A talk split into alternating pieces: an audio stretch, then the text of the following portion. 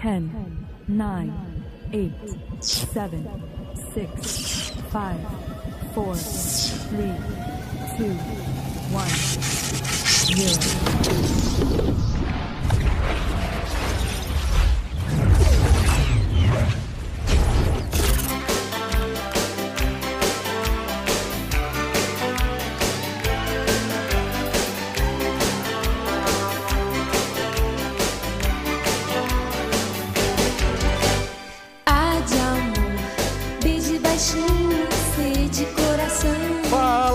Bem-vindos a mais um episódio de Neuronautas. Aqui quem fala é o Miguel, seu anfitrião, e você é nosso convidado a viajar nessas neuras, universo e tudo mais.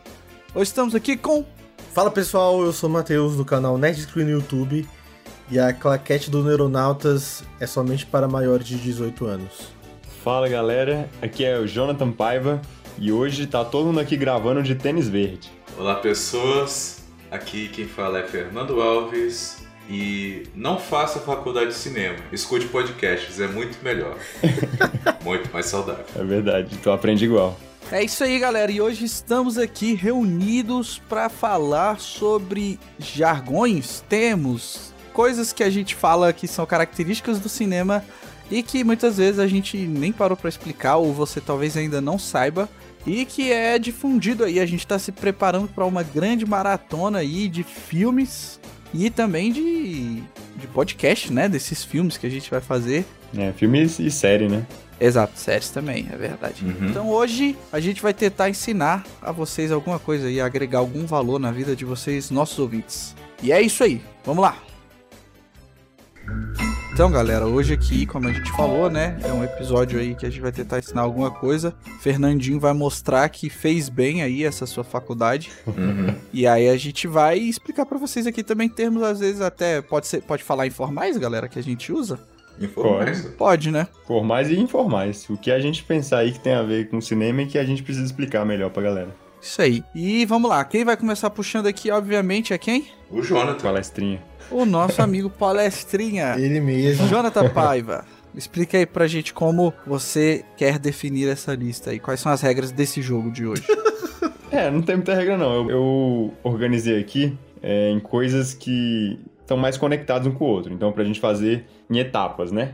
E eu não vou falar aqui, vamos, vamos simplesmente começar. Eu queria começar com um dos termos que a gente é, mais usa, sei lá, nessas, nessa última década pelo menos, que é o reboot. Reboot, boa. Boa reboot. Reboot. Todo mundo falou reboot ali. A gente aqui no Brasil, inclusive, usa como verbo já. A gente fala rebutar. Exato. É verdade. Já tá conhecido, né? Bom, pelo menos a gente aqui do nosso círculo, da nossa bolha, acredita já tá realmente reconhecido. E reboot é justamente você fazer de novo, né? Você esquece o passado e faz de novo. É basicamente o roteiro de cada filme do X-Men. É, você trata, você trata os espectadores como idiotas, né? E diz que aquilo que aconteceu naquela franquia ali, ou, naquela história única, não aconteceu, né? E... Não, mas às vezes é bom, pô. Não, às vezes é bom, né? Igual do Homem-Aranha, por exemplo. O Homem-Aranha foi É. rebutado aí, já sofreu dois reboots, né? É um bom exemplo. É, o- é o Homem-Aranha ainda, mas recomeçou do zero a história, com outros atores e outra história. Isso. Isso foi um reboot. Então Uhum. teve primeiro o Tobey Maguire, depois teve o Andrew Garfield e por último agora o Tom Holland. Exato, então isso seria o reboot, né? Às vezes é bom e às vezes é o de X-Men. Isso. Inclusive, a gente, é bom a gente falar que reboot é diferente de remake. Boa. Apesar de terem seus paralelos ali. Apesar de ter o Renan nos dois. É, o reboot é quando você pensa muito numa questão de franquia, né? Você tenta reiniciar toda uma parada, todo um um universo de novo, assim. Remake é quando você só está refazendo um filme. É, você tá fazendo parecido, né? O remake eu tenho é, sempre a impressão de que é. de que é. de que vai ser feito algo parecido mesmo, que vai manter a mesma essência. Isso. É, é tipo assim, é você pegar um desenho que você fez quando não sabia desenhar, aí você agora sabe melhor, e aí você desenha por cima, pode ser alguma coisa assim? Isso. É um bom paralelo, né? Você mantém as coisas, só que você agora tem a habilidade de fazer melhor Então. Ou não. É, é essa a mas-. Ou não, a é. habilidade você tem. Não quer dizer que você vai fazer, né? É, a gente, a gente tem muito remake, por exemplo, o filme ficou muito antigo, aí, não, vamos fazer uma versão nova, vamos refazer o filme, só que mais novo. Por exemplo, o Ben-Hur, que a gente comentou uns tempos atrás, tem vários remakes. E a gente tem muito os remakes de filmes estrangeiros. Então, tipo, é, Hollywood gosta de fazer a própria versão de tudo. Então, lança um filme que faz sucesso no exterior, sacou? Um filme, sei lá, japonês que fez, foi bom. Aí o americano, não, vou fazer o meu próprio filme, né? Daquele. Minha versão, né? Daquele filme. Então, tipo, tem o chamado, o grito e outros. Ah, é? O chamado e o grito são isso? É? Não sabia. não. São, são, são. O chamado Cara, grito. é verdade, Tem muito né, filme japonês de terror que foi refeito, assim. Tem também um- muito faroeste é remake de, de filme de samurai japonês, assim. Os Sete Samurais, do Akira Kurosawa, foi refeito como Sete Homens e o Destino, que virou sua própria franquia e teve seu reboot. Mas aí tu, tu acha que pode ser chamado de remake quando, tipo, trocou de samurai pra Velho Oeste? Tu acha que pode ser chamado remake? Acho que é. Porque a essência é a mesma, é o mesmo tipo de história, sabe? É inclusive uma história que a gente tá careca de ver, que é aquele negócio que chega os renegados diferentões ali numa vila que tá sendo ameaçada por um cara mauzão. E aí você treina o pessoal do vilarejo a, a se defender e tem uma grande batalha final. A gente viu isso no também no Mandaloriano, é o trama de um dos episódios, assim, é uma trama de um episódio de Guerra dos Clones, é uma trama de ação bem popular já. Mas começou com os Sete Samurais. Aí, temos informação. E só acrescentando, né, do significado das palavras, né, porque, tipo, re, né, é de fazer, é, tipo, duas vezes, né, e no caso do make é, de, é literalmente fazer, então é refazer, e o reboot, né, tá muito ligado à questão de, se eu não me engano, de tecnologia, né, quando você reinicia. É, algum sistema, exato. algum aparelho, é o reboot, né. Exato, meu amigo. Que orgulho de você. Beleza. Não, então já conectado com esses aí, tem a prequel, né, a prequela e a sequel, né, que é a sequência. A sequela. Sequela, É, né? Sequela, pode... No, no caso mais famoso é realmente uma sequela. Bom, vamos lá. Prequel é aquilo que vem antes, né? Seria o prelúdio, aquilo anterior, mas realmente a gente tem. Fica esquisito, né? Prequela, mano. Eu gosto, porque é esquisito. É, a tradução fica esquisita, mas prequel é uma palavra em inglês que é interessante. E a sequel, que é justamente a sequência. Isso tem muito no Star Wars, né? Que o Star Wars É já verdade. começou no episódio 4, 5 e, e 6. E seis. depois lançaram as prequels, né? 1, 2 e 3. E aí depois lançaram as sequels. 7, 8 e a gente esquece o último filme. Não, esquece as sequels todas, né, mano? Por Não, favor. sai fora, Matheus. Não, não- não vem falar mal do episódio 8 aqui, não. Terminou mal, já era, mano. Tem que rebutar essa sequel aí. É, o importante é que você tem um- uma continuidade já estabelecida, um ponto assim, de uma história já contada.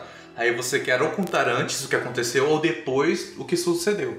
Pois é, e aí tem o Mandaloriano que também pode ser considerado sequel, né? Não, ah, isso aí, na verdade, eu diria que esse é um outro termo. É um spin-off. É um spin-off. É, spin-off, é spin-off. Spin-off é justamente alguma coisa que foi derivada, né?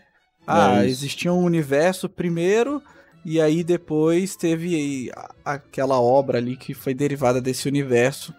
E aí é um Isso. spin-off. Não faz Uhum. parte, tipo, da linha principal, né? Mas é exatamente o Uhum. mesmo universo. Isso. É o que mais tem hoje em dia, é spin-off. É, tem muitos spin-offs que são melhores que as obras originais, né? É verdade, né? Tá aí Rogue One, né? Exato, Rogue One.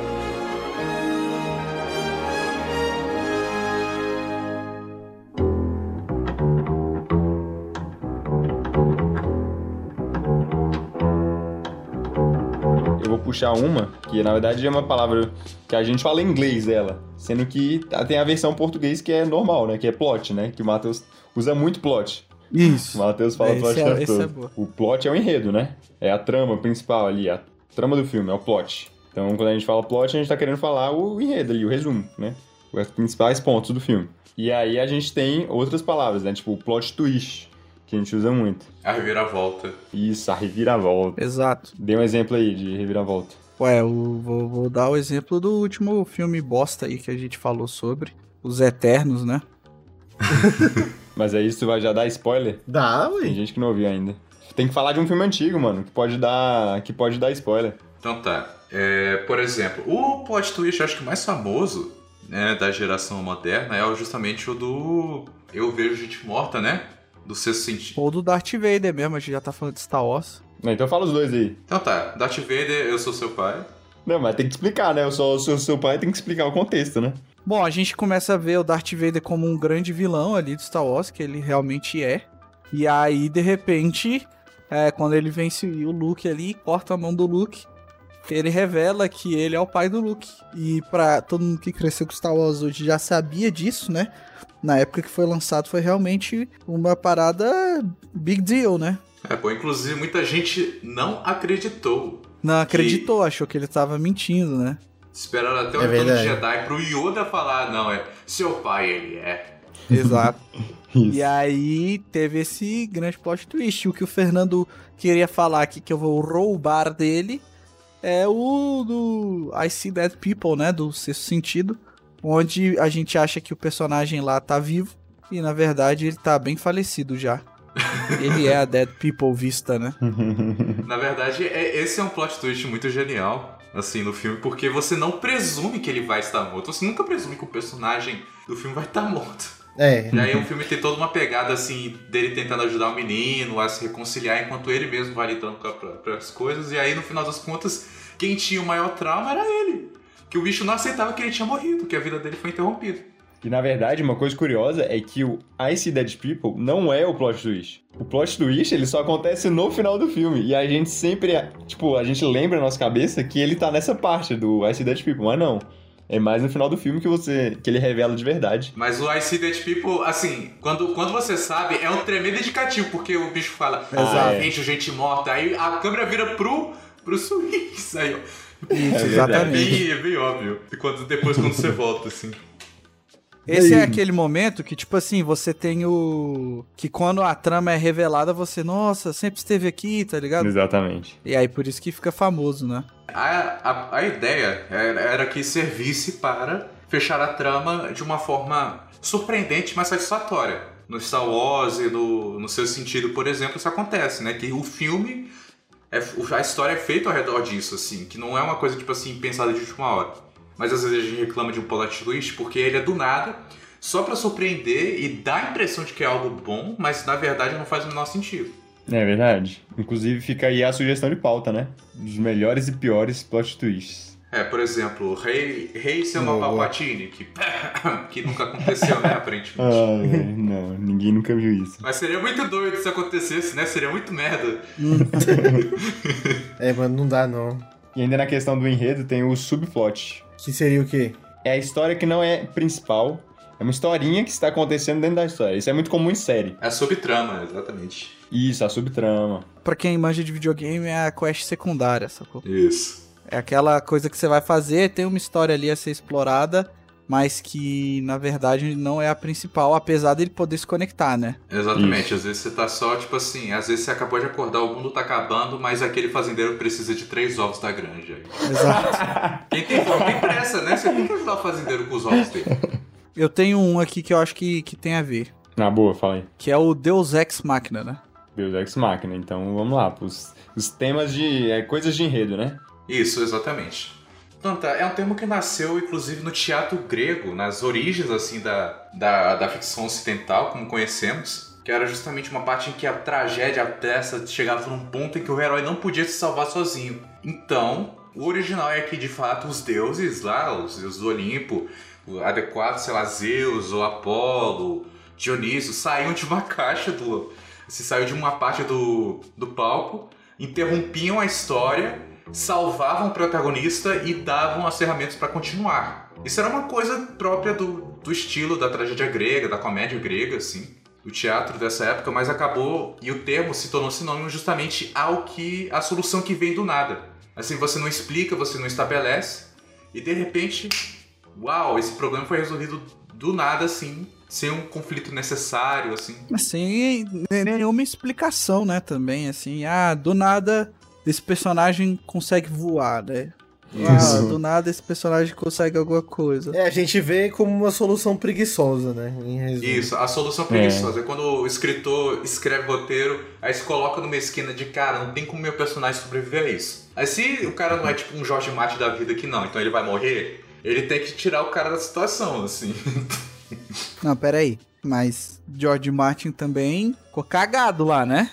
Não, então, ele não tem culpa do que aconteceu na série. É, tipo assim, até onde eu sei, os livros estão de boa ainda. É, ele não tem culpa, não. É tão de boa porque não foram feitos, né? Exato. Não vem a, o Miguel, não sei o que, que ele tem, que ele odeia o George Martin. George Martin, ele esses dias deu uma entrevista, né? Falando que o bicho, na época que divulgaram que ia ter só mais duas temporadas para encerrar Game of Thrones. Ele foi lá, viajou para falar com a diretoria lá da HBO, para falar não, velho, não dá para terminar em duas temporadas. E mesmo assim, os caras fizeram. É. Tá, tudo bem. Eu vou dar a via da dúvida para ele, mas eu tô dizendo que assim, hoje depois de ter acontecido, ter ficado ruim, é muito fácil a gente falar, né? Ah, na época eu tentei fazer isso, aquilo, então, né? Não, mas o George Martin não tem nada a ver hum. com o que os, os D&D fizeram. Que tipo assim, o que, que seria um Deus Ex Machina? O Rei da Noite tá pronto para matar geral, e aí a área consegue, com as pernas dela de cavalo, pular o exército inteiro, cair ali na frente dele, fazer a troca rápida ali da, da adaga e matar o cara. Entendeu? Isso aí seria um Deus Ex para mim. O que, que vocês acharam? Então você é, não quer culpar o George Martin, culpa os caras da HBO. É, isso, é, isso foi, né? É, o D&D, exatamente, o DB Wise e o, e o, Mas eu acho que esse nem é um exemplo tão bom, tem, tem exemplos melhores. Deixa eu ver. Pensa aí, Fernando, fala um. Ah, mas esse aí foi um recente aí, bem grande, pô. Eu não acho que ele seja um Deus Ex Machina, assim, muito Deus Ex Machina, porque Pô, a Arya tava ali. Eles só não mostraram ela indo, né? Tipo, foi tipo. Eles deram uma, deram uma trapaceada ali, né? Deram uma facilitada. ela, ela, tirou 20. Ela tirou 20 no é, teste é de furtividade. E aí, tipo assim, até nem os espectadores viram ela passando. Ficou meio incoerente ali, porque foi muito fácil. Mas o, o Deus Ex Machina, eu diria que, que ele é pior, sacou? Agora deixa eu perguntar aqui uma coisa que. Uma curiosidade minha que eu não, tipo assim, eu, eu conheço o termo, mas não lembro muito situações agora, mas tem, temos o filme Deus Ex Machina também. Tipo, eu não vi o filme, mas tem, tem algo relacionado no filme? Não sei se é filme ou se é jogo que o Matheus tá falando. Tem o ah, filme tem... Deus Ex Machina, não? Tem o jogo Deus Ex. Isso. É, então eu acho que não tem nada a ver com, a, com o termo, não. Porque de onde surgiu esse, esse termo, saca? Caraca, eu passei a... Eu acabei de explicar, é. pô. Não é, pô, mas o. Ué, como assim, mano? O Fernando explicou. O Matheus dormiu, velho. Ô, oh, não, Jonathan, volta aí, tá continuando essa parte. o Fernando falando e o Matheus dormindo. dormindo. Tanta, é um termo que nasceu, inclusive, no teatro grego, nas origens, assim, da, da, da ficção ocidental, como conhecemos, que era justamente uma parte em que a tragédia, a peça, chegava num ponto em que o herói não podia se salvar sozinho. Então, o original é que, de fato, os deuses lá, os deuses do Olimpo, adequados, sei lá, Zeus ou Apolo... Aqui, ó, vou trazer um deus ex-máquina bem famoso, que foi no filme Guerra dos Mundos. Que a gente tem todo o filme lá, o conflito Verdade. lá. O Tom Cruise tentando salvar dos aliens lá. E no final do filme, o filme do nada, é, do nada as bactérias matam, os aliens, pronto. Acaba a história, Morgan Freeman faz a narração e enfim. Eles não, eles não seriam capazes de nunca derrotar os marcianos, então o que acontece é eles pegam gripe, Covid, assim. não tava vacinado. Exatamente. O que não tem nada a ver com a trama. Tipo assim, em nenhum ponto da história o pessoal fala, estabelece que, tipo, armas biológicas ou o, sei lá, fizeram autópsia no alienígena e disseram, ah não, o sistema não sei o que deles, assim, nunca estabeleceram isso. Se fosse, tipo, se hum. tivesse uma traminha dizendo, ah não, eles não são resistentes, por isso que eles vivem lá nos pods deles, lá isolados, aí a gente vai e infecta eles e eles morrem na epidemia. Aí isso é uma coisa.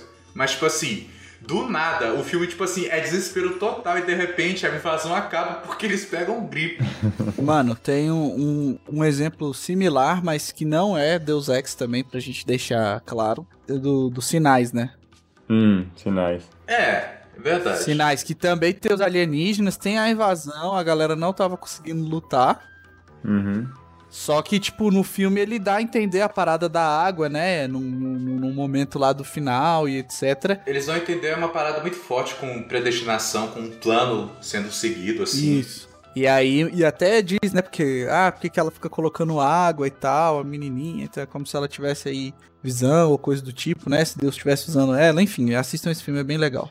E aí, enfim, aí tem lá o negócio da água que faz com que a galera vença os, os alienígenas. Só que não foi tirado da bunda, né, mano? Foi feito ali na hora de boa. Foi estabelecido. A parte da própria invasão não é tão forte nos sinais assim. Porque aí isso abre todos um bando de questionamentos, mas a mensagem, a mensagem do filme é, é realmente, tipo, isso foi construído à medida do tempo, assim, de que de fato algo ali ah, estava sendo preparado, que eles não estavam sozinhos e tudo, assim. Não estavam desamparados. Sim, pô, foi. Foi, foi, foi mostrado. Então é. O que é bem legal no filme também. É, é um, exemplo aí do que não é, né? Do que pode ter aparecido de surpresa, se você não prestou atenção, mas que é, não é colocado ali do nada. Sabe, sabe uma outra coisa que eu acho interessante, um jeito legal de implementar Deus Ex Machina? Na franquia Harry Potter. Que tipo assim, é, é- a gente tem agora a franquia inteira, todos os filmes e livros, não sei o quê. E aí a gente sabe o que acontece, mas quando você vai vendo a história a princípio e vê ela tipo meio desconexa, não dá pra sacar que ia ser que tudo ia estar conectado. Tipo, tem muitas coisas assim que são convenientes, sabe? Por exemplo, a sala precisa quando você tem lá a Ordem da Fênix. Ah, tipo assim, nunca antes em nenhum dos outros filmes, dos outros livros foi mencionado que, ah, de vez em quando Hogwarts manifesta uma sala com tudo que o estudante precisa quando a situação acontece. Tipo assim, nunca, saca? Mas, tipo, aparece. E aí depois a parada. Tipo, tem uma parte da trama no final que tem a ver com a sala precisa, assim. Então, assim, é um. um Deus Ex Machina, nem tanto Deus Ex Machina, assim. Eu achei bem estabelecido, porque empresta esse ar de magia. É, ele não é um Deus Ex Machina. É, esse é um negócio que também me incomoda um pouco. Que é quando você cria um universo grande, só que você não criou ele todo de uma vez pra depois contar a história. Não. Você vai criando o universo conforme você vai contar a história. Então, tipo, a autora não tinha pensado. É, que é o jeito mais fácil de você se ferrar, né? E você começar a ter justamente o que acontece no Harry Potter, as falhas, né? Coisas conflituosas. Eu queria falar daqui da melhor forma de você destruir um Deus Ex Machina, né? Você impedir os Deus Ah. Ex Machina. Que é com a arma de Chekhov, né? A arma de Chekhov. É outro termo aí. Essa eu nunca ouvi falar, não. É, mano, o que, que é isso? Esse podcast aqui é family friendly, mano. Não, já foi Zaratrusta no outro episódio, agora é Chekhov. A arma de Chekhov é quando você planta alguma coisa que vai ser usada no futuro. Então, tipo, justamente pra não ter o Deus Ex Machina, você tinha que ter plantado alguma coisa antes, né? Mostrado, pô, existe é, a questão aqui dos alienígenas, eles podem ser é, atacados com vírus. E aí, no final do filme, eles são atacados com vírus. Tô dando um exemplo aqui que eu pensei na hora. Mas conta aí, Fernando, como é que... Eu vou, vou dar um exemplo, então. Ah, No, no filme lá, excelente do Guerra Mundial Z, quando eles falam lá que a. O cara tá falando no avião, ah, a mãe natureza é a maior sacana, a gente acha que a, é, a maior força de alguma coisa é sua fraqueza. E aí no final eles usam isso pra dizer que os zumbis não conseguem enxergar indivíduos que estão é, doentes, né? E usam isso pra vencer os zumbis lá no final. é. Então tá, a arma de Chekhov. Quando você, é assim, é, foi estabelecido pelo escritor russo Anton Chekhov, é um princípio do contar a história, do storytelling. Quando você é, estabelece alguma coisa, você tem que usá-la depois. Você não pode desperdiçar nada no texto. Ah, o princípio surge justamente do exemplo que ele usa. Se você coloca uma arma em cima da lareira um- no primeiro capítulo de uma história, no terceiro essa arma já tem que ter disparado. Você não pode tipo desperdiçar detalhes assim. Tudo numa história tem que ser ligado. Assim, não pode haver gordura. Isso aí. Por exemplo, uma aqui que é que é do Kung Fu Panda que é bem sutil, na verdade, que é bem legal. É do Kung Fu Panda quando eles estão fazendo acupuntura no Po no início do filme, depois que ele leva uma porrada assim de treinamento. O pessoal fala, cara, como é difícil achar seus pontos de pressão de, debaixo dessa gordura, dessa, desse pelo todo. Aí na batalha final contra o Tai Lung, é tipo assim, ele não consegue, o Tai Lung não consegue usar as técnicas de paralisar no Po justamente porque ele é muito gordo. Ah, Boa. eu nunca Verdade, tinha nem me verdade. tocado nisso, mano, mas faz Verdade, sentido. Vamos dizer, Só fez o filme ficar melhor ainda. Exatamente, o primeiro é excelente. Aí, por exemplo, em Procurando Nemo, todo esgoto vai pro mar. É um exemplo, assim, tipo, toda vez eles falam tudo isso e no final das contas é verdade o, o Nemo consegue escapar do escritório do dentista por causa do esgoto. É, e é uma crítica social também. É uma tremenda crítica social.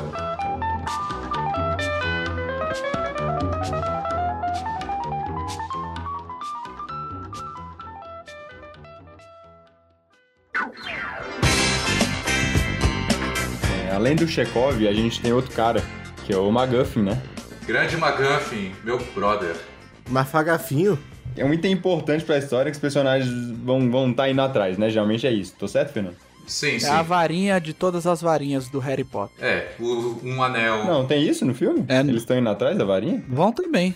Na verdade, o Voldemort vai, né, atrás da varinha. É, ele que vai, ele que vai. Ah, ele vai. Eu diria mais que são as. Qual é o nome? As Horcrux. Ar... Meu Deus. Ah, o As Horcrux. Horcruxes. As Horcruxes. Elas poderiam ser McGuffins, Fernando? É, bem, é, é o seguinte, um MacGuffin é um objeto que leva a trama adiante. Pode ser N coisas, assim, a parada é que ele pode ser trocado por outras, assim, tipo, por exemplo, assim, as Horcrux, é, eles falam, ah, é o...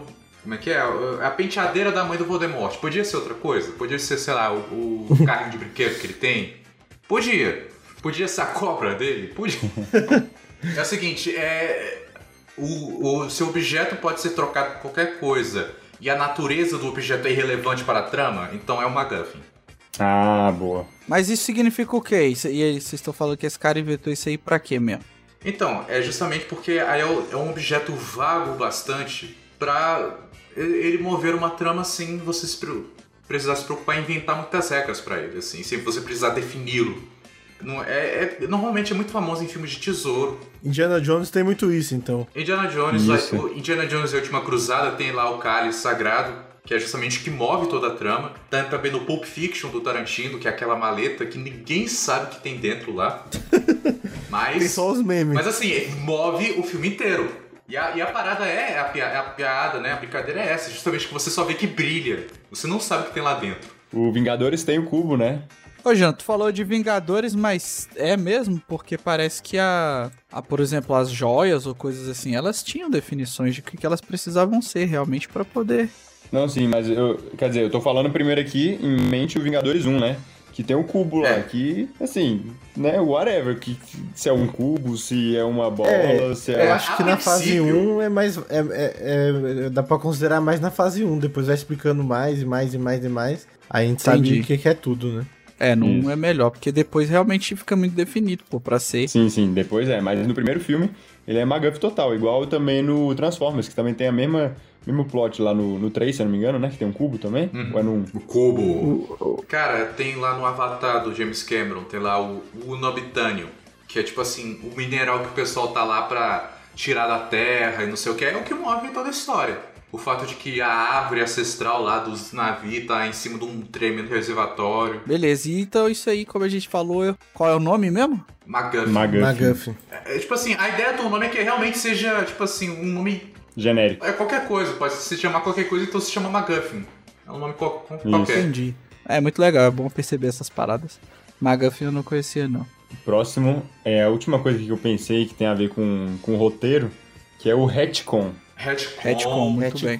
Retcon. Eu já ouvi falar, já sabia, mas agora já esqueci também. É, Retcon é... quando você contou alguma coisa, essa coisa tá estabelecida, você disse assim, ah, o céu é verde. E depois, convenientemente, o céu passa a ser azul e você finge. Explica, né? Você explica. É, só explicando melhor a palavra, né? A palavra significa, é tipo, é uma abreviação de Retroactive Continuity. Não, peraí, falei tudo errado. Retroactive Continuity, que é continuidade retroativa. É, vamos dar, vamos de exemplo aí pra galera entender. Continuidade. Boa, Han atenção atirou mesmo. primeiro do Star Wars. Nossa, mas é. Como assim? Mas é, eu acho que isso aí não é retcon, não, Fernando. É, ué. Isso aí é. Isso é. É uma briga. Isso é uma briga de edição ali, do lado de fora do filme. Não tá no filme, sacou? Ah, tá o retcon razão. é, tipo, por exemplo, é um, é um tema que vem depois no filme, ou se não, vem numa continuação que muda Isso. aquele coisa que está estabelecida anteriormente. Uhum. Aqui, um exemplo famoso, que é o Highlander, né? Highlander. Eu acho que pode ser chamado de retcon, né? Porque o primeiro filme, né? Ele é mágica, né? Tipo, ele, ele é imortal e ponto final, né? E aí na continuação eles voltam e explicam, não, é porque ele é um alienígena. Na verdade, ele é um alien. Isso. Um retcon famoso é o das midichlorians, na verdade, do Star Wars. Isso, dos midichlorians. Nossa. Que, no, tipo assim, na, na trilogia original era só a força, era como uma, uma coisa mágica, não sei o que, uma disciplina. Uma coisa religiosa. né? Aí a ameaça fantasma me fala, então, na verdade, você tem um bando de bichinhos no seu sangue, os lactobacilos vivos lá, e eles te dão superpoderes. Isso foi muito ruim, velho. Isso foi muito ruim. É, outro que aconteceu na Marvel aí é o primeiro vilão lá, que a gente achou, na verdade, que era o vilão do Homem de Ferro 3, né? Ah, boa. No é, mandarim, que né? foi consertado. é, e agora foi consertado no Shang-Chi, pô. Exatamente. Né? Que eles fizeram. A Marvel fez um vídeo Um curtinho, de né? zoeira, dizendo que o mandarim de verdade existe, é. E aí depois é. Teve esse filme aí, agora do Shang-Chi, mostrando quem é os- o mandarim mesmo. Uhum. Agora, o que mais vai ter na Marvel é retcon, mano. Vocês vão ver, ó. Na série da, do WandaVision já tem retcon. Que já explica, reconta, né, a história dela. Só que mais detalhado, né? Mostrando que, na verdade, ela sempre teve magia, desde o começo. É. Assim, isso é muito comum em, em franquia de, de aventura, de super-herói, não sei o quê. Uhum. O, por exemplo, no. Agora que a gente tá em clima de, de, de Miranha, né? No Homem-Aranha 3 do Tobey Maguire, o, o fato do Homem de Areia ter matado o tio Ben é um retcon. Boa, é isso mesmo. Verdade, né? Pera, o Homem-Areia não, não, não matou o tio Ben, não. Não, foi o amigo dele. Então, não, tipo assim, a princípio, achar, tipo, a trama do terceiro é por causa disso. O plot no final é que, tipo assim, a gente tinha tirado sem querer, mas. E isso, é verdade. Ele tinha tirado sem querer. Mas era ele. É verdade, ele ia ser convencido a não fazer a parada. Aham. É Verdade. verdade, é verdade, é verdade. O tio Ben convence ele a não, não, não prosseguir com o roubo, e aí no- o amigo dele chega e aí ele atira sem querer. Isso. O amigo dele chega. É, o, o amigo dele é gritando, correndo. de qualquer forma, né? Mas isso é um retcon? Porque a gente nunca viu o amigo dele realmente atirando no, no, no tio Ben, pô. Ué, é um retcon porque até aquele momento estava estabelecido que aquele bandido tinha matado o tio Ben. Isso. Apesar de não ter mostrado, é o que tinha, o tinha, tinha deixado claro desde o primeiro filme, né? Tipo, ah, foi Mas ele que aí matou. fica perigoso qualquer plot twist ser considerado retcon. Não, mas isso não é um plot twist, porque isso aí foi numa continuação. Um plot twist ele teria que ter sido planejado desde o começo, entendeu? Pra ser um plot twist. Ah, mas você acha que não foi? Não, com Não. certeza não. Mano, o, Naquela o... época eu não tinha essa cabeça de pensar em 30 filmes no futuro, assim. Tanto É. é, que o terceiro por- filme, na verdade, o terceiro o é um pessoal, caos, o Sam né? Queria fazer sobre o lagarto, que era um vilão que ele estava Não, estabelecendo. não, não, não, não, não, não, não, não, não. Peraí, peraí. O Sam Raimi queria fazer sobre o Abutre. E o estúdio Abutre. queria que ele fizesse o quarto filme sobre o Lagarto. É isso. Eu acho que o retcon, ele traz, ele traz tipo assim, quebra de continuidade, tá ligado? Porque você tem uma coisa que depois ela deixa de ser essa coisa. Sim, Mas, Mas- vocês concordam comigo ou não? Porque nesse caso eu acho que ele não. mas a ideia do retcon é que ele explique o porquê que essa coisa está diferente, sacou? Ele explique, ah, a gente achava que era isso, mas é outra coisa. Mas ele vai te dar uma explicação, não é uma mudança, assim, que não faça sentido. Tudo bem, ele vai É tentar um te, bom, um bom retcon, né? ele vai tentar te explicar. Agora o que eu tô perguntando é, retcon, então ele pode ser positivo? Ele pode Porque no pode. meu ver, a maioria das vezes que acontece, o retcon ele é algo negativo. Ele é ruim. O retcon é um Porque, termo tipo neutro. Assim, é, é simplesmente É, algo que Como acontece. se alguma coisa tivesse realmente, que nem você falou, alguma coisa tivesse acontecido que não foi planejada, e aí você precisava que isso acontecesse, e aí você, ah, agora, você, agora é assim, sempre foi assim, e etc. É, mano, eu, não- eu, eu acho que ele, como o Fernando falou, é neutro. Um exemplo de retcon. Assim, uma coisa que, uma coisa que é, é retcon e plot twist ao mesmo tempo.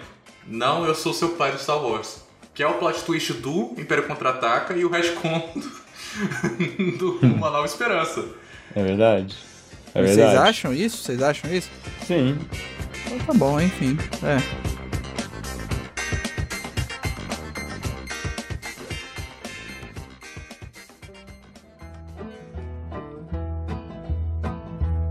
Agora eu queria começar um novo quadro ali, um um novo quadro não, né? Uma nova. É, um novo tema, né? Que são, vamos ver, elementos de filmagem, talvez, elementos de técnicos, elementos técnicos. É, por exemplo, um que a gente fala muito recentemente, né? Que todo filme hoje em dia tem que ter um, ou toda série tem que ter um, que é o plano sequência, né? Muitas vezes confundido com um plano longo. Ah, sim.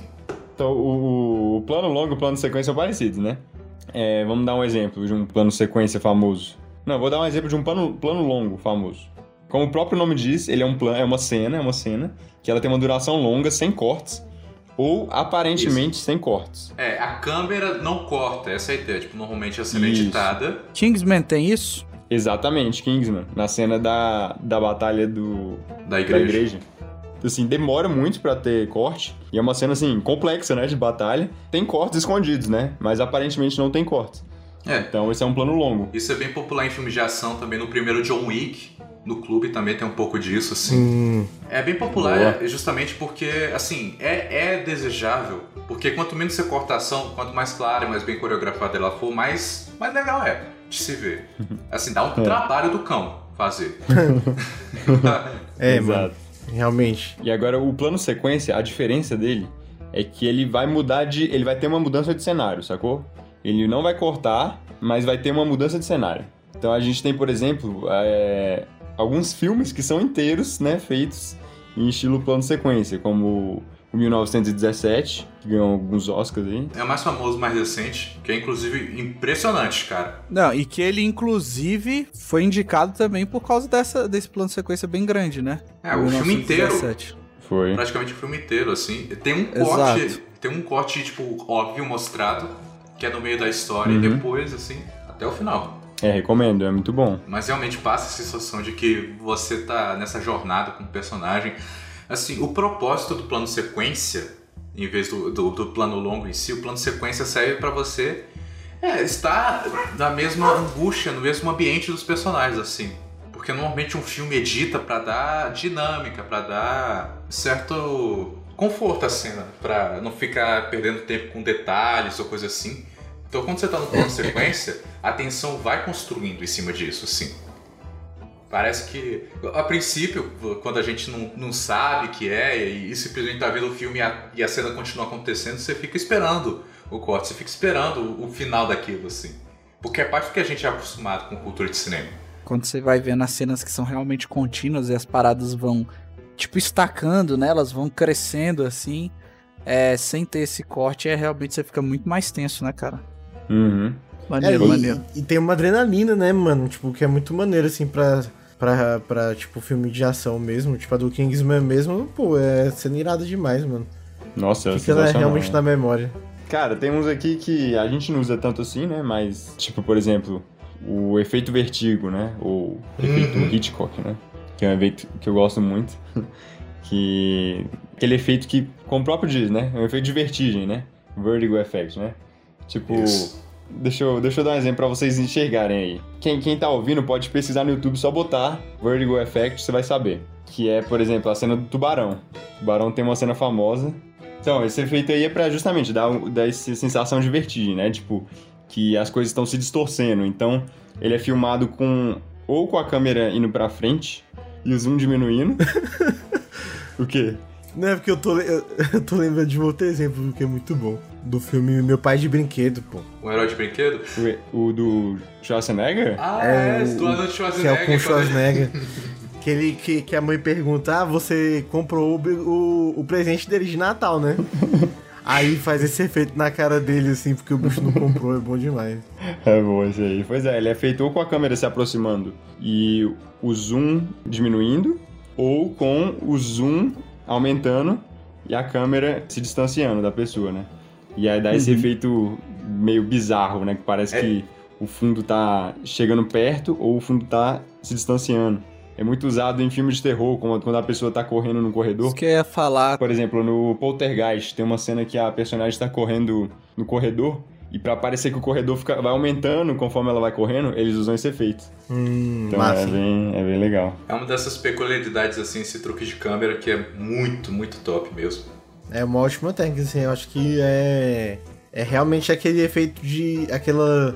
aquela técnica que dá. efe- Não é ilusão, né? Mas dá a sensação de um efeito bem especial, assim, mas na verdade tem mais a ver com a câmera, né? Isso. Isso. Parece mais um efeito especial, né? Pois é. Inclusive, falando em efeito especial, né? Vamos pra CG e CGI, né? CG e CGI. Ih, rapaz. Esse aí tá em alta, né? Esse aí é. é, alguém, alguém sabe o que, que significa CGI? Ou CG? Computer Generated Imagery. Ou computação gráfica, que é justamente os efeitos que você gera no computador. Eu acho que um bom exemplo pra perceber isso, né? Tipo, a gente comentou, já tem comentado aí de Star Wars, né? Star Wars é a primeira trilogia, né? A 4, 5 e 6 ali você tem muito efeito prático, né? De, de maquiagem também, de Stop motion. várias outras coisas. E na, na prequel ele foi lá e decidiu enfiar o CGI, né, mano? Em tudo, velho. Tudo é CGI. Tela verde, computador, computador, é tudo computador. É engraçado quando você vai ver os, justamente os bastidores. Mas assim, não que seja ruim, né? É, Não, pode é- sendo bem feito. Inclusive o Matheus falou de Star Wars. Ele- Eles criaram uma das maiores empresas de computação gráfica, né, que existem, que foi a Industrial Light and Magic. Caraca. Que hoje em dia faz é a Disney, né? Que é dona dela. E é um dos principais, mano, é, de efeitos especiais que existe aí no mundo. Tem umas empresas muito, muito potentes que são só disso, assim. Tem aquela do James Cameron, a Weta, que É, ele usou no Avatar. Que é neozelandesa, né? Uhum. Isso que eu ia falar. Avatar, mano. Quase tudo, velho. é, Tudo, né? é, é tudo praticamente, mano. Pouquíssima coisa. Quase tudo ou tudo mesmo. A porcentagem é mais CGI do que tipo, coisa real mesmo. Mas um- uma coisa que a, no- a nova trilogia de Star Wars fez bem foi realmente isso, né, mano? A, Integrar os dois. a parte de computação gráfica, tipo, é integrar os dois, assim, né? Tipo, não simplesmente ser um efeito bem feito, mas também ter a parte de fotografia, né? Também que imerge a gente na, naquela parada ali, na, na cena. Sim, sim. E outra palavra que, se- que a gente pode usar, eu acho, eu acho que tem mais ou menos o mesmo significado, né? Eu não consigo pensar numa diferenciação. Que é o VFX, né? Visual Effects, ou seja, Uhum. efeitos visuais. Se bem que o Visual Isso. Effects eles não precisam ser digital necessariamente, né? É, ele só. É, é, o Visual FX é, mistura todos os outros, assim, é o termo guarda-chuva. Boa. E o Matheus falou de um aí que é o efeito prático, né? É efeito prático. Por exemplo, o, o, o BB-8, tipo assim, em partes do filme ele era. Dos filmes ele era de fato digital, mas em outras ele era um droidzinho que tava andando mesmo. Que Eles tinham de fato um robozinho feito especialmente lá pra andar e tal. Isso é muito importante. A, a diferença entre os dois, e porque um- alguns preferem uns ou outros, é por causa do, da questão da verossimilhança. Do quanto que um efeito pode parecer com a vida real. Porque a parada do efeito digital é que é de vez em quando você vê uma parada e você vê, você sabe que é falso e você não sabe por quê, é por causa da, da, da refração, reflexão de luz. Todo o corpo, ele reflete luz de um jeito diferente, assim, todo objeto. E aí quando você tá, tipo, na vida real, você vê que um objeto é real justamente porque ele reflete luz e tal, tem várias irregularidades. E aí quando você vai para um ambiente de computador, eles não conseguem simular isso com completa perfeição. Inclusive, nos anos mais antigos era bem difícil. Assim, aí eles tinham que usar tipo algoritmos e coisas, mas não dava pra simular completa aleatoriedade, que é a aleatoriedade que tem tipo na vida real. Então, os efeitos, quanto mais longe, quanto mais tempo passa, melhores eles vão ficando, mas enfim, ainda tem aquele negócio que você sabe que aquilo é digital. Você vê que aquela sombra, assim, aquele objeto não deveria ter aquela sombra exatamente. É simplesmente um instinto que você tem. Sim, Aí mano. muita gente prefere efeito prático porque é um objeto que existe na cena, que aí, tipo, isso vai, obviamente, ser real, mas o problema do objeto prático é que ele pode parecer falso também. Justamente por não ter a textura correta, por não ter essas coisas assim. Porque às vezes você vê um traje de borracha, você sabe que é um trajezinho, um traje de borracha. Que o bicho tá usando, assim, não, não é convincente, saca? É. Eu, eu sou a favor de quantos mais efeitos práticos, melhor, mano. Eu também, cara. Eu acho que é impressionante, cara, assim, quando, tipo. Eu não consigo lembrar muitos exemplos, assim. Mas sempre quando eu vejo e eu fico sabendo depois que era um efeito prático em vez de um efeito especial, eu Efeito fico digital. impressionado. É. É, É. pra mim, eu acho que tem uns dois baixões aí que eu sempre lembro de efeitos práticos, que é o Enigma de Outro Mundo, né? Ah, Que tem, nossa, cena, o, o- isso, a criatura, sério, é inacreditável como eles criaram aquele, o monstro do filme, né? uhum. É, totalmente efeitos práticos. E outro que eu lembro é o lobisomem americano em Londres, né? Que tem uma cena da transformação do cara em lobisomem só usando efeito prático. E é incrível, mano. É, esse aí eu não. Acho que eu nem vi esse filme aí. Eu ter que ver agora. Pode, se quiser, você pode ir no YouTube ver só essa cena. É, tem essas cenas aí disponíveis. Mas para efeito digital não é de todo ruim. Eu acho que, tipo assim, tem bons usos, assim, de novo, tem umas tecnologias que são impressionantes, assim. O Gollum, ele tá começando a envelhecer agora. Tipo assim, a gente vê e percebe que é digital, Uhum. mas ele ainda é impressionante, assim, a integração do personagem digital com o cenário. É, é verdade. Eu tô voltando pra Avatar de 2009, mas, tipo assim, é um filme que você vê, po- podia ter sido feito hoje, saca? É muitíssimo bem feito, cara. Não à toa Sim. que é o filme da vida do James Cameron, assim. É, cara. E tem um que é sutil também, mas que eu gosto muito, que é o Forrest Gump. Verdade, né, mano? Forrest Gump tem vários efeitos digitais, inclusive na cena em que você tem lá o Tenente Dan, que ele perde as pernas, assim, eles não cortaram as pernas do ator, eles apagaram digitalmente. Uhum. É um efeito de 1990 e tantos. E é muito bom, cara. Esse filme é fantástico. Ia ter sido bom, né? Se tivesse cortado as pernas do ator, realmente. né? É, esse, é- esse é o nível de comprometimento com o personagem. Ô, mano, nós vamos cortar e depois a gente coloca de novo. É, e tem coisa que realmente não dá pra fazer sem efeito de computador, Uhum. né? Por exemplo, o Thanos. Imagina, que ridículo ia ser alguém vestido de Thanos. Exato, aqui, imagina o tamanho. Se a gente vê os cosplays de Thanos assim, que os mais impressionantes aí daqueles bonecos de Olinda. É, que eu acho que é saudável a mistura dos dois realmente, né? Tipo, a mistura dos dois fica, quando bem feita, fica assim legal demais. Fica natural, fica tipo uma coisa assim legal de ver.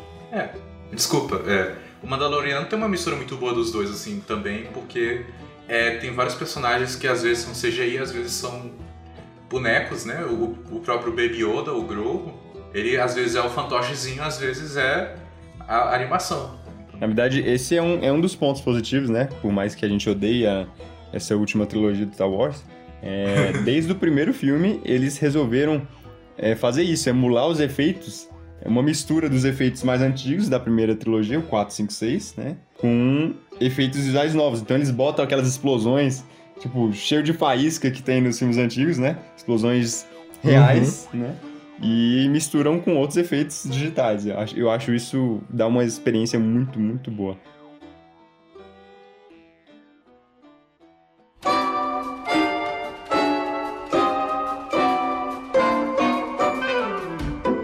Mas eu quero trazer outra coisa que o Matheus comentou também, que foi stop motion. Mano, stop motion eu já queria trazer o exemplo aqui de algo que eu amo demais, que é Pingu, mano. Exato. Pingu Sim. é fantástico, cara. Tipo, o Pingu eu fui ver o, o bastidor, mano. É muito engraçado que você, você vê um exército de Pingu assim na mesa. É, ué. É, pra quem não sacou ainda, né? O stop motion é uma técnica em que você vai filmar cada frame separadamente e depois unir todos eles. Cada quadro, é, cada quadro. Isso. Pra, e juntando eles, você vai criar a sensação de movimento. Tecnicamente, né, todo filme é assim, só que no caso do stop motion, você vai filmar cada um separadamente e fazer os movimentos separadamente. Então, por exemplo, é, stop motion ele é mais usado em animação de bonecos. Você quer fazer um boneco se animar? Você tira uma foto dele, você move um pouquinho, tira outra foto, move um pouquinho, tira outra foto, e no final você juntar todas as fotos em velocidade rápida, vai parecer que o boneco tá se mexendo. Isso. O maior bastião recente dessa técnica é o estúdio Laika, que justamente fez Coraline, fez o cubo e as duas co- e as cordas mágicas, né? Fez. Esse filme é bom. E de novo, é, é o supra-sumo, cara. São visualmente lindos. Tem um que o Matheus gosta muito, velho, que é de stop motion, que é o Anomalisa. Concorreu aí. Gente, é bom. assistam esse filme com seus pais, é, com Com a família, entendeu? Com todo mundo na, na, na sala, assista esse filme. Na- gente, domingo, domingo de tarde, do- domingo na hora do almoço. Domingo na hora do almoço ali é a hora perfeita pra isso. Pô, eu tenho uma pergunta pro, univer... Não, pro ex-universitário, né? Agora formado aí Uhum. em Eita. cinema. Por que, que é bom você usar stop motion? Porque na minha cabeça dá um trabalho desgraçado, né? Então, o stop motion, antigamente era a única opção quando você queria fazer certos tipos de cena, assim. Um dos grandes é, criadores de efeitos especiais da- do século passado, Ray Harryhausen. Ele, ele fez Nossa, bom vários demais. filmes tipo Jazão e os Argonautas, Simba, Hércules, assim, filmes épicos assim de criaturas. E ele fazia justamente os, os grandes bonecos que ele ficava que ele ficava mexendo um frame por vez, um quadro por vez e integrava com os atores, porque era o único jeito que você tinha de fazer grandes criaturas assim, ou grandes coisas. Isso também está presente no Star Wars, que várias, várias criaturas assim, especialmente se você vê tipo as edições clássicas assim, são stop, stop motion. Era, era o jeito, sabe? Era o jeito que você tinha de, de fazer isso, sem parecer que era menos tosco do que você ter um bonecão E hoje? Hoje, hoje em dia é mais uma opção estética, eu diria assim. É uma técnica já consagrada. Conceitual mais, né? Isso, é uma Uhum. técnica já consagrada, assim. E é super trabalhosa. Tipo assim, Coraline levou o quê? Uns 4, 5 anos, Noiva Cadáver também. Normalmente que levam, filmes que levariam um, dois anos, assim, levam esse tempo todo. É, mas assim, ah, é que tem um charme, tem também o seu propósito, assim, o próprio Anomalisa do é, o Matheus mencionou, assim, o stop motion é usado no filme para criar justamente um senso de perturbação. Assim, eles usam de, de forma delibera- deliberadamente, assim, apesar de ser bem feito, é deliberadamente meio errado, tá? Passa a sensação de que tem alguma coisa estranha, assim. Entendi. Tá É. explicado, galera, pra vocês aí, ó. Boa, Fernando. Sabe que eu gosto muito de stop motion, queria deixar um último exemplo. Que teve um filme mais recente do Tim Burton lá, que é o, o Lá das Crianças Peculiares lá, que eles usam um pouco disso. Que Tim Burton tem, é todo esquisitão e tal. E aí, enfim, ele usa uma parte do, da técnica no filme pra passar um, um- um certo sentimento de esquisitice, de fato. Um dos garotos lá peculiares tem a habilidade de dar vida a objetos. Ele coloca coraçõezinhos dentro de objetos e aí ele mostra isso colocando coraçõezinhos dentro de dois bonecos e os bonecos são animados com stop motion. Hum, É verdade. É, eu diria que hoje em dia realmente é mais pelo charme. Porque a gente tem exemplos, mano, de filmes que, assim, eles têm toda a estética de stop motion, mas não são. Como, por exemplo, o filme lá do, do rato, qual é o nome? Por, Por é, água, Por abaixo. Água Abaixo. É do mesmo estúdio do Alice Gromit. Verdade, né? mano? Que ele ia ser stop motion, né? Ele ia ser stop motion, só que se eu não tô errado, o estúdio tinha queimado. Tipo assim, o estúdio com todos os bonecos Isso. tinha queimado e eles tiveram que fazer pro computador. Assim. Caraca, que triste, mano. Outro filme que eu jurava que era stop motion, é, na época que lançou o trailer e tal, foi o filme do Lego, mano. Que ele é, É. muito, muito, muito feito parecendo stop motion, mas não é. Não. É tudo É digital. o efeito, né, mano? Eles respeitam, Uhum. tipo assim, é muito legal que eles de fato eles respeitam a, a movimentação dos bonecos, o que cada boneco seria, assim, a, a plasticidade também. Mas não, aquilo é tudo digital, o que é realmente impressionante. E como, como o episódio já tá ficando grande, né? Eu Acho que tem muita coisa ainda que a gente pode falar, mas eu queria pegar um aqui pra gente encerrar, pra não, pra não ficar longo demais. A gente pode fazer uma parte 2, dependendo aí, Uhum. se o pessoal gostar. Sim, sim. Que como a gente tá falando aí de animação, de stop motion, eu queria que a gente falasse o que é live action. Live action. Ué, é um filme, né, mano? Mas animação é filme também. Não, pô, mas é filme e não, e não animação. é filme com pessoas. É filme É, com filmado. pessoas reais. É. filme filmado. É com certeza um filme já feito. Live action. Eternos é um live action, por exemplo. Exato. Live action é o filme realmente que é feito, ele foi filmado com pessoas é, atuando ali no- no- no- nos papéis, tipo, com seus corpos mesmo, entendeu? Não só com voz ou alguma outra coisa assim. Uhum. Então é, é isso, live action. E aí fica a discussão aí, se o novo. Voltando pra aquela discussão antiga, né? Se o novo Rei Leão é live action ou não. Não é, cara.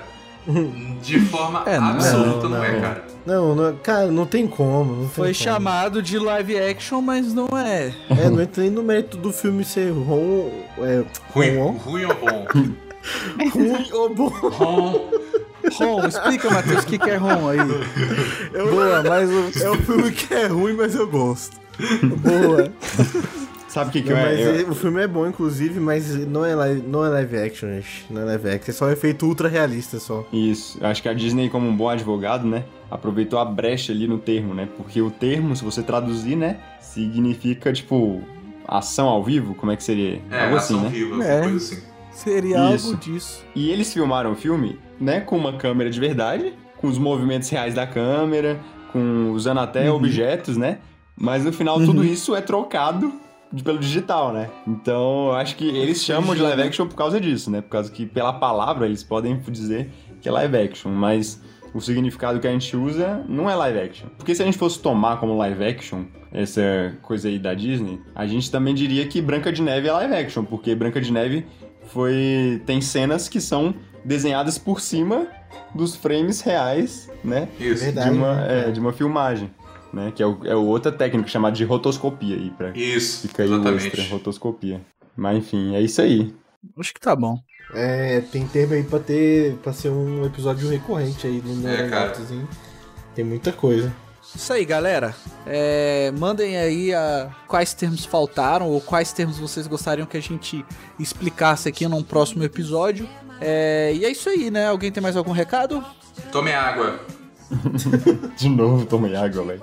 É isso aí, galera. Valeu. Falou. Eu quero fazer um remake do Fernando, gente. Boa. Fala pros pais, vamos chegar com essa demanda pros pais deles aí. Sei, um pais remake, um reboot. Um reboot eu acho que é melhor.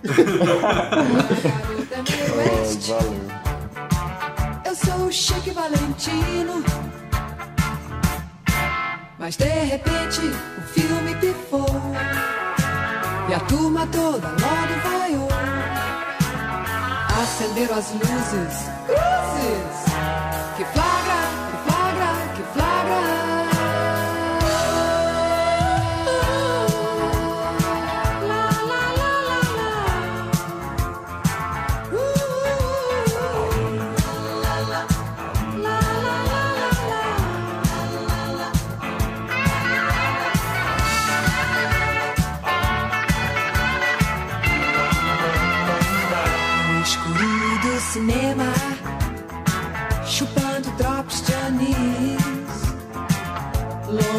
qualquer problema, perto de um final feliz.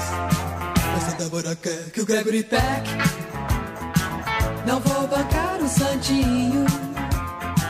Minha garota é meio oeste, eu sou o Chique Valentino.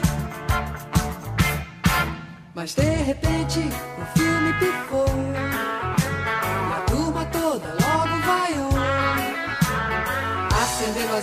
Oh.